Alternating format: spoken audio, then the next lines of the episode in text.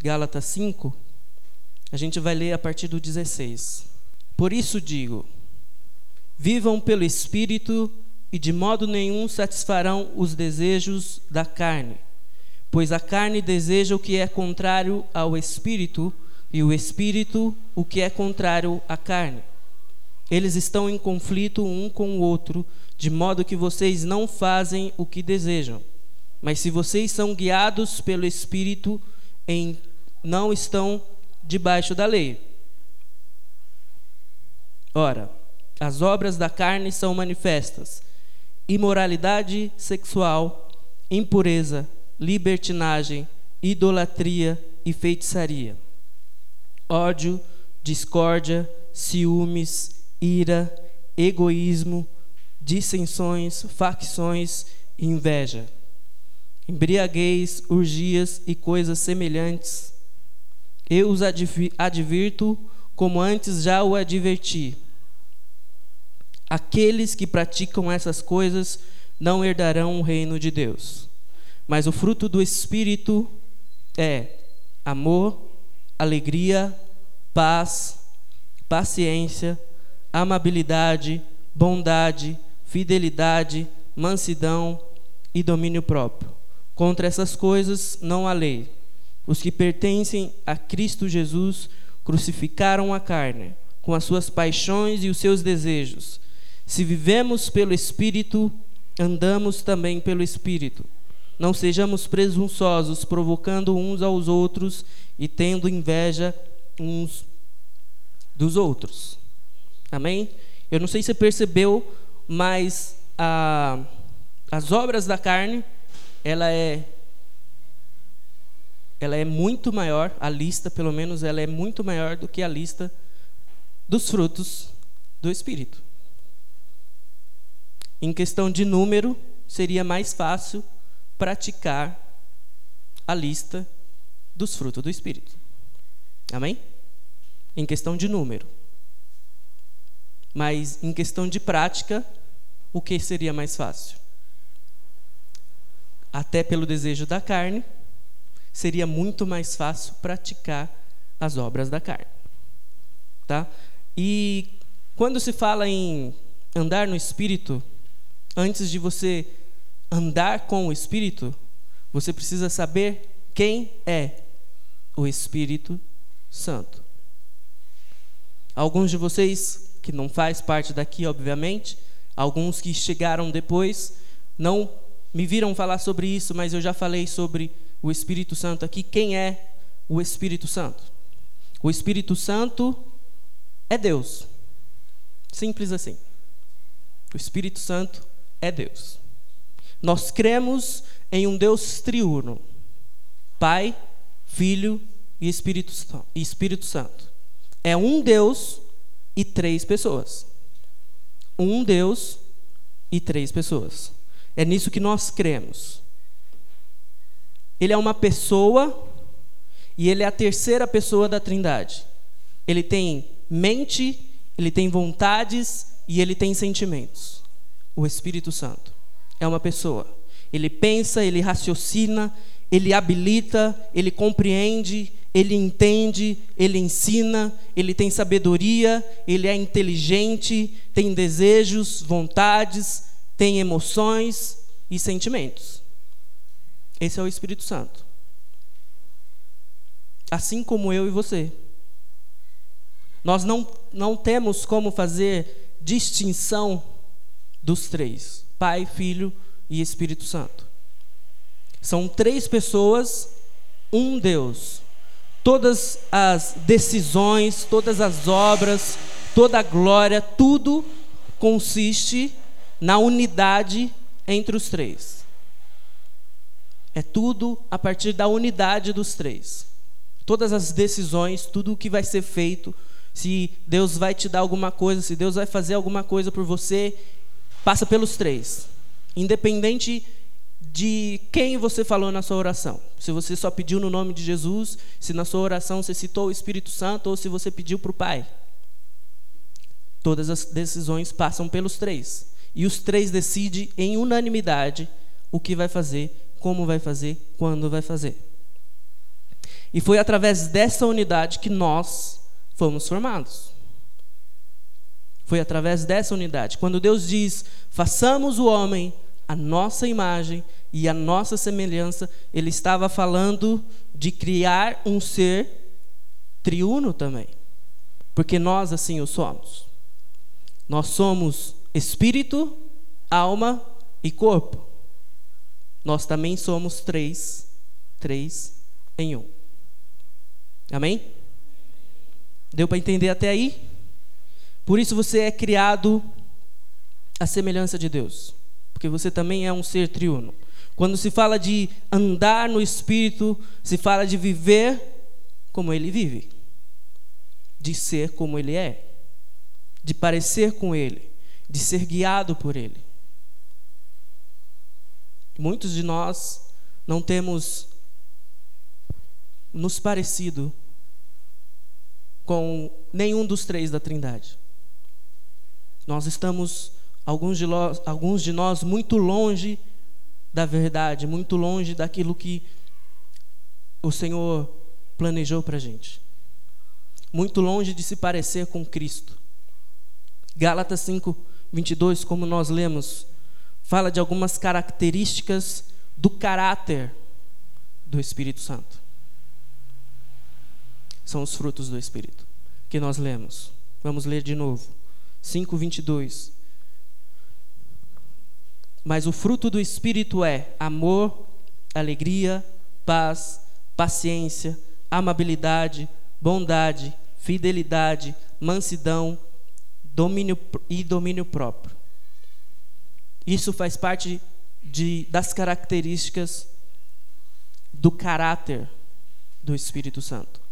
São coisas que nós, como cristão, precisamos ter em nós. Essas características passam a fazer parte do nosso ser quando nós obedecemos, quando nós andamos com Ele, quando nós somos guiados por eles, por Ele, e aí a gente começa a parecer com Ele. O nosso caráter começa a mudar e nós começamos a nos parecer com Ele. Amém? E um e uma dessas características é. Qual é o primeiro? Alguém está aí? O amor. A caridade. O amor é o centro do cristianismo. A Bíblia diz que Deus é amor. Então, o centro do cristianismo é o amor. É a partir dele, a partir do amor, que as coisas começam a acontecer. É a partir do amor que as coisas começam a ter vida. Porque se Deus não tivesse amado desde o início, nada teria acontecido. Nada teria acontecido. É a partir do amor que as coisas acontecem. Se você quer é, realmente saber se você é cristão, você precisa fazer duas perguntas: Existe amor em mim? Eu amo de verdade os meus irmãos? Essa é a pergunta. A Bíblia diz que se que você pode fazer tudo. Você pode cantar, você pode pregar, você pode expulsar demônio, você pode fazer qualquer coisa. Mas se você não tiver amor, não adianta de nada. Paulo, 1 Coríntios 13. Não adianta de nada se você não tiver o amor. Porque o amor é o centro. Porque o amor é aquilo que faz com que as coisas é. Olha isso daqui, eu vou ler um, um artigo de um filósofo. Não sei se é artigo que chama, mas ele escreveu isso daqui. Amor não é sentir. Se você espera para amar, ser empurrado por sua sensibilidade, você amará pouquíssimas criaturas sobre a terra. E, evidentemente, não os seus inimigos. Amar não é algo é, instintivo, é a decisão consciente de sua vontade de ir ao encontro dos outros e dar-se a eles. Perca-se, esqueça-se, e você amará muito mais seguramente. o desejo, a admiração, a afeição, a afeição sensível pode arrancá-lo de si mesmo e empurrá-lo, empurrá-lo para o caminho do dom, mas nada disso é ainda o amor. São meios de conduzi-los ao amor. O amor é uma estrada de mão única. Ela sai sempre de você para o encontro do outro. Cada vez que você toma um, obje é, um objeto ou alguém para você, você cessa de amar. Porque para de dar, amar é essência. Amar em essência é dar-se a alguém ou a outros. Amar é se dar para o outro e não esperar nada em troca. Amar é se doar para o outro e não esperar. Aquele que mais amou no mundo foi Cristo, que deu a própria vida para que nós pudéssemos estar aqui hoje. E ele fez isso com mais ele mais conscientemente, mais voluntariamente e mais gratuitamente, porque você não precisa pagar absolutamente nada por esse amor. Você não precisa fazer absolutamente nada para Deus te amar mais ou para Ele te amar menos. Nada do que você faça vai fazer Deus te amar mais ou vai fazer com que Deus te ame menos ou deixe de te amar, porque Ele é amor. Então Ele vai te amar incondicionalmente, em qualquer tempo, em qualquer situação. Amém? Dois. Ou eu não vou falar de tudo, até porque foi a direção que me deram, tá? Mas a segunda característica que o texto fala é a alegria. E alegria é um tema meio difícil de se falar. Na verdade, é mais difícil falar sobre paz do que sobre alegria mas eu vou tentar falar sobre os dois. A alegria ela é relacional, celebrativa e criacional. Por quê? Através de relacionamento com Deus e com sua família, é, seu amigo, você se torna uma pessoa alegre ou não? Ou você fica triste toda vez que você encontra seus amigos? Fica triste quando você está numa festa lá com sua família? Fica lá no cantinho sentado chorando, enquanto está todo mundo festejando. Na verdade, a alegria vinda do Espírito Santo é uma alegria que independe do que você está passando. Independente do que aconteça, independente se você das suas lutas, das suas dificuldades diárias, e isso é para todos, porque todos nós temos dificuldades, todos nós temos as nossas lutas diárias, nós lutamos diariamente com a gente mesmo. Mas quando a gente tem o Espírito Santo, quando a gente tem quando a gente é guiado por ele, quando nós nos parecemos com Cristo, a alegria do Senhor que está no nosso coração não nos faz não nos deixa abater não nos deixa entristecer. E quando nos entristecemos, é passageiro, porque o Espírito Santo, que é o nosso consolador, ele vai consolar o nosso coração, como o Johnny disse aqui. Foi muito difícil para ele, mas a alegria do Senhor é a nossa força. A alegria do Senhor é a nossa força. Quando o Senhor está alegre, nós nos fortalecemos, mas quando nós nos alegramos no Senhor, nós nos fortalecemos ainda mais. Nós precisamos estar ligado com o Espírito Santo o tempo todo. Nós precisamos celebrar a alegria. Por isso a alegria é celebrativa. Nós precisamos estar em celebração o tempo todo, que é o que nós estamos fazendo aqui hoje, celebrando ao Senhor, celebrando aquele que nos fortalece todos os dias, que nos consola todos os dias, que nos, é, nos aquece todos os dias. Amém? E por que, que ela é criacional? Porque quando você faz algo para o Senhor, quando você cria algo para o Senhor, na verdade o Senhor que te deu a ideia, o Senhor que te deu algo, você fica feliz. E você, vai, você vê que a partir daquilo o reino de Deus vai se expandir. Então ela também é criacional. A alegria, ela é relacional, ela é celebrativa e ela é criacional. Guarde isso. Guarde isso. Amém? E a última, e para mim a mais difícil, é a paz. Mas a paz, na verdade a Bíblia fala sobre dois tipos de paz. Ela fala de paz com Deus e, de pa e da paz de Deus. Você precisa estar em paz com Deus e você precisa da paz de Deus. E como funciona isso? A paz com Deus é quando você caminha com Ele, todas as vezes que você se aproxima mais de Deus, todas as vezes que você dá um passo em direção a Deus, algo em você diz que, na verdade, algumas coisas são reveladas todas as vezes que você se aproxima de Deus. Tudo aquilo que é trevas em você começa a se revelar, começa a ser expulsa, porque Deus é luz.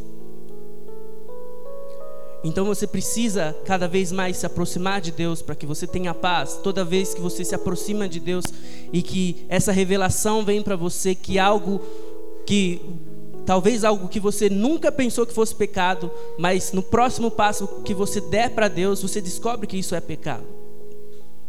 Aí você pede perdão, você se arrepende, você para de fazer isso. E aí você tem paz com Deus. E aí você tem paz com Deus. Mas você também precisa da paz de Deus. Não é a paz do Senhor, irmão. Tá? Não é a paz do Senhor. Mas é a paz de Deus. A paz de Deus é aquela que te deixa em paz com o seu irmão, que te deixa em paz com a circunstância, que te deixa em paz com as situações, que te deixa em paz com o trabalho, com a igreja, com a família, com os amigos, com um vizinho chato. Quem tem vizinho chato? Aí. Todo mundo tem um vizinho chato e precisa ter paz com esse vizinho. Às vezes você não tem paz com esse vizinho.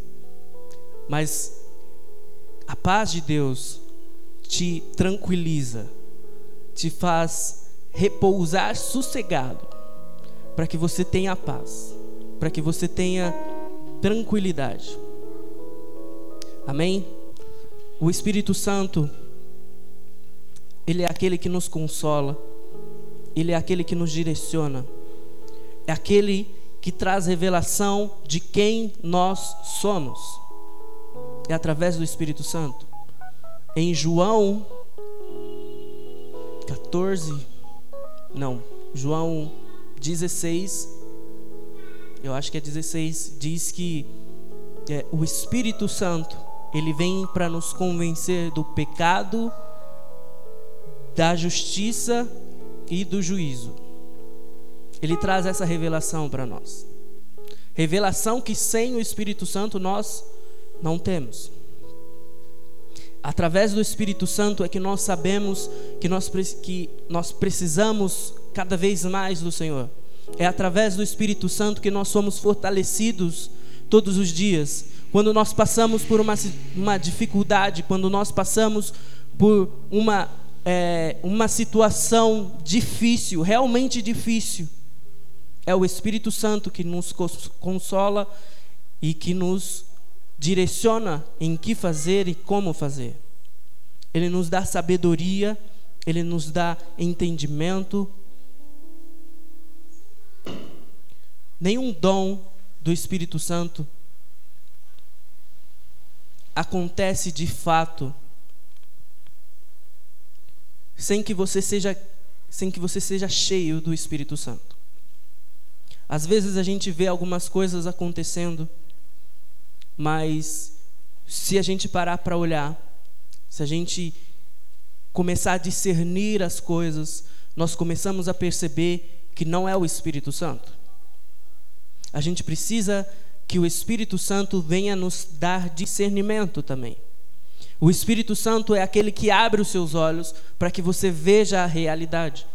O Espírito Santo é aquele que abre os seus olhos para que você veja o caminho, para que você saiba o que fazer. Ele te direciona o tempo todo. O Espírito Santo é aquele que nos enche, que nos preenche. A Bíblia diz que o Espírito seria derramado sobre toda a carne. Isso é fato. Ele, a Bíblia é muito clara quanto a isso. Toda a carne. Todos têm o Espírito Santo. Mas é diferente você ter o Espírito Santo dentro de você e ter o Espírito Santo manifesto dentro de você. Porque ele está dentro de você e a qualquer momento ele pode trazer, ele pode abrir os olhos da pessoa e a pessoa se converter e a pessoa começar a andar. Mas isso também depende muito de como a pessoa está, se ela está disposta ou não. Muitas pessoas não estão dispostas. Muitas pessoas são. É, esqueci a palavra. Esqueci. Mas elas não gostam de igreja, não gostam de crente, consequentemente não gosta de Deus, consequentemente não gosta do Espírito Santo e o Espírito Santo ele até quando ele quer, como eu disse, ele tem as suas próprias vontades. E o desejo dele é que todos sejam salvos. Mas nós precisamos estar com os nossos corações dispostos. E muitos não estão dispostos. Mas quando você tem o Espírito Santo, você já recebeu o Senhor e o Espírito Santo começa a se manifestar e você começa a ser cheio do Espírito Santo, é uma situação completamente diferente. Você começa a viver coisas e nós, comunidade Kairos, estamos vivendo coisas aqui que nós nunca vivemos antes. É dinheiro aparecendo, é o Senhor se manifestando nos cultos, e processos sendo liberados. E o Senhor está começando a fazer algo aqui. Porque, na verdade, Ele cumpre aquilo que Ele falou. Ele falou que ia fazer. Ele falou que os milagres iriam começar a acontecer. Natanael está ali, a Élica também. Eles vão casar, quiser abençoar eles, oferte na vida deles. Mas o Senhor começou a liberar dinheiro mesmo para eles. Não tão rico ainda, mas quem sabe um dia. Olha lá. Mas o Senhor começou a liberar sobre nós algo aqui e foi muito rápido. Ele disse para gente, eu acho que em setembro, que ele começaria a liberar um renovo financeiro e nós estamos vivendo coisas que nós não vivemos antes financeiramente. E o Senhor disse no culto seguinte que a presença dele seria manifesta em todos os cultos. E o Senhor tem vindo e se manifestado em todos os cultos. E nós temos vivido os milagres do Senhor, nós temos vivido aquilo que o Senhor nos prometeu. É tudo muito rápido. É tudo muito rápido. Eu disse aqui é, duas semanas atrás, eu acho, eu estava falando sobre o Senhor liberar uma palavra sobre você. E quando você tem uma palavra, você tem tudo. Se o Senhor liberou uma palavra sobre você, você tem tudo, porque Ele liberou uma palavra sobre você. E é em cima dessa palavra que você tem que caminhar. E o Espírito Santo é quem vem e diz para você essa palavra. É o Espírito Santo que vem e te fortalece e te faz caminhar sobre essa palavra. É o Espírito Santo que te traz força para continuar caminhando sobre essa palavra, porque muitas vezes você ouve uma coisa do Senhor, mas você está vendo outra coisa. Foi uma pergunta que eu fiz aqui no dia. Quantos escutam uma palavra do Senhor? Mas na verdade está vendo outra coisa. No reino de Deus é mais importante o que você está ouvindo do que o que você está vendo.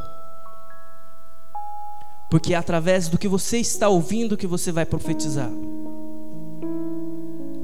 É através do que o Senhor te fala que você tem que caminhar, não em cima do que você vê.